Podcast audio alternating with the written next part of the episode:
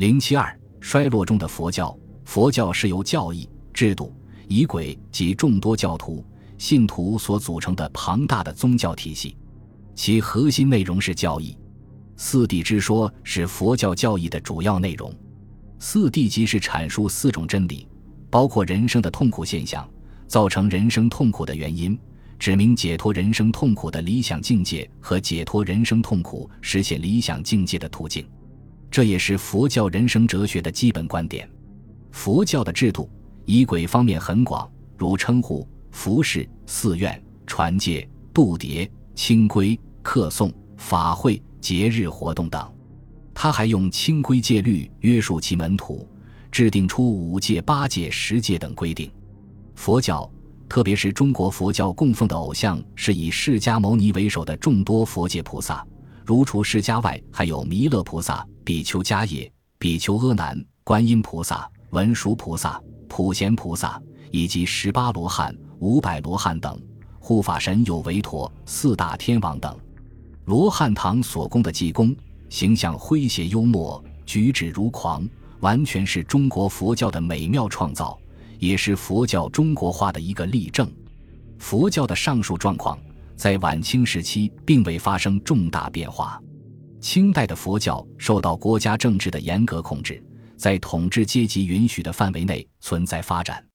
清政府对于佛教既不尊之为国教，又不予以禁止，而是采取笼络政策，把他的活动纳入自己统治的轨道，发挥其补充儒家思想的教化功能。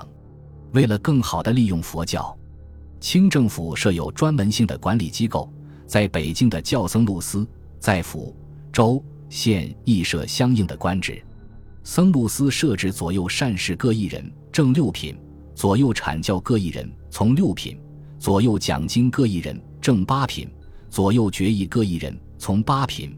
执掌佛教之事，并分别在东西南北城设僧官八处。僧官的选取升补，由内务府办理，礼部给札。地方上的僧官。设于府下的有僧纲司，设都纲一人，品质从九品；副都纲一人，品质未入流。二者均为义府管理僧人之官员，立则通晓经义、恪守清规的僧人充当，由礼部以资历部注册。各州管理僧人的机构叫僧正司，内有僧正一人，品质未入流。各县的机构叫僧会司，其品质。生转补授均与周僧正相同。对于盛行在西藏、青海、蒙古等地区的藏传佛教，清政府则采取完全扶植的政策，通过宗教的力量来加强这些地方与中央政府的联系，巩固国家的统一。早在顺治年间，西藏宗教领袖达赖五世应召入京，接受清朝册封。此后，清政府确定了西藏地区政教合一的制度。所有该地区的寺庙和喇嘛都归清朝理藩院管理，西藏地区的宗教领袖则由金瓶撤迁的方式产生，其方法为把寻得的若干灵童的名字写在象牙签上，置于金瓶中，由驻藏大臣在大昭寺监督抽签撤定。晚清时期的三位达赖喇嘛中有两位是通过这种方式确立的。一八七五年，十二世达赖暴死布达拉宫。清政府选派济隆通善呼图克图担任摄政，同时命令寻访十三世达赖灵童。经过多方寻找，只访到一位符合条件的灵童。于是八世班禅、摄政通善呼图克图、三大寺和扎什伦布寺的全体僧俗官员联名向清政府上书，因灵童只有一名，且经各方公认，请免予金瓶撤迁，得到清廷的允准。一八七七年初，清廷颁布上谕称，贡矮人金之子罗布藏塔不开假木错，即作为达赖喇嘛之呼必勒罕，毋庸撤平。达赖十三世的确立算是一个例外。流行于蒙古地区的喇嘛教领袖即活佛，其产生的方法亦与此相同，也是由金瓶撤迁产生，但撤迁的地点是在北京雍和宫，撤迁时由理藩院大臣在场监督。总之，清政府在蒙藏地区实行的宗教政策是行之有效的。他通过金平撤迁等方法，把这些地区的宗教领袖笼络在自己周围，从而控制了这些地区的佛教僧众。仅就清代佛教而言，鸦片战争以前，特别在乾隆中叶后，由于人口剧增和土地兼并的因素，失去生计而被迫投身寺庙的人数大量增加，佛门香火颇为旺盛；而在晚清，则出现明显的衰落景象。以上海地区兴建的佛门寺庙为例，道光朝以前修建的共七十四座，其中顺治朝十八座，康熙朝二十一座。雍正朝七座，乾隆朝二十一座，嘉庆朝七座，而在道光朝以后修建的只有二十四座，其中道光朝两座，咸丰朝两座，咸同年间一座，同治朝六座，光绪朝十二座，宣统朝一座。由此可见，从顺治到宣统的十朝期间，前五朝修庙七十四座，占总数的百分之七十五点五一；后五朝修庙二十四座。占总数的百分之二十四点四九，二者相差颇为悬殊。从中也可以看出鸦片战争前后佛教发展的不同状况。至于晚清佛教发展的因素很多，社会动荡、社会变革则是其中不可忽视的原因。太平天国农民起义的开展，对佛道诸教来说无异于一场浩劫。由于太平天国尊奉拜上帝教，视佛道诸教为异端。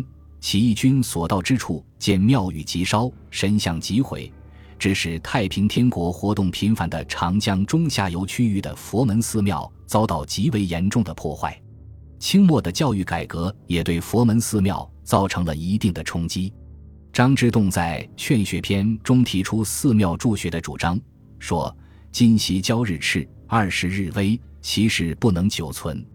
佛教以继末法中半之运。”道家亦有奇鬼不神之忧，若得如风振起，中华安，则二世故意蒙其保护矣。大帅每一县之四，官取士之七，以改学堂；留士之三，以出僧道。其改为学堂之田产，学堂用其七，僧道仍食其三。及其田产所值，奏明朝廷精讲，僧道不愿讲者，以讲其亲族以观之。如此，则万学可一朝而起也。这项建议被清政府所采纳。一九零二年，清政府颁发的《钦定中学堂章程》规定，地方设立中学准许借用地方公所寺观等出一省经费。随之，占寺庙以兴学的情况出现在全国各地。一时间，许多地方的省城各官学军以寺院修改，上掘宽敞。自右翼以各寺公产田亩，清查实数，抽提其办，兼作举办学堂经费。这一举措对于本来就不景气的佛教来说，无异于雪上加霜。然而，晚清时期的动荡岁月也给佛教发展造成了一定的空间，因为动荡的社会大大加剧了人们的不安全感和对身家性命的担忧。这就驱使人们把自己的前途命运寄托在神灵仙佛的保佑上，为福道寺观正的源源不断的善男信女。正由于此，晚清福道两门仍然保持着多达百万的门徒。各地寺庙举行的庙会经久不衰，带有广泛的群众性、持久性，也是晚清佛教得以曲折发展的一个重要因素。有人在谈到晚清佛教的状况时说：“寺院变俊逸。”供奉文书、普贤、释迦、观音诸像，晚近信徒多乏知识，但夜忏教为生计，男称僧，女称尼，为人情美不能脱然于生死之际，故中下社会仍多信之，用以治丧。外人遂称我国为佛教国。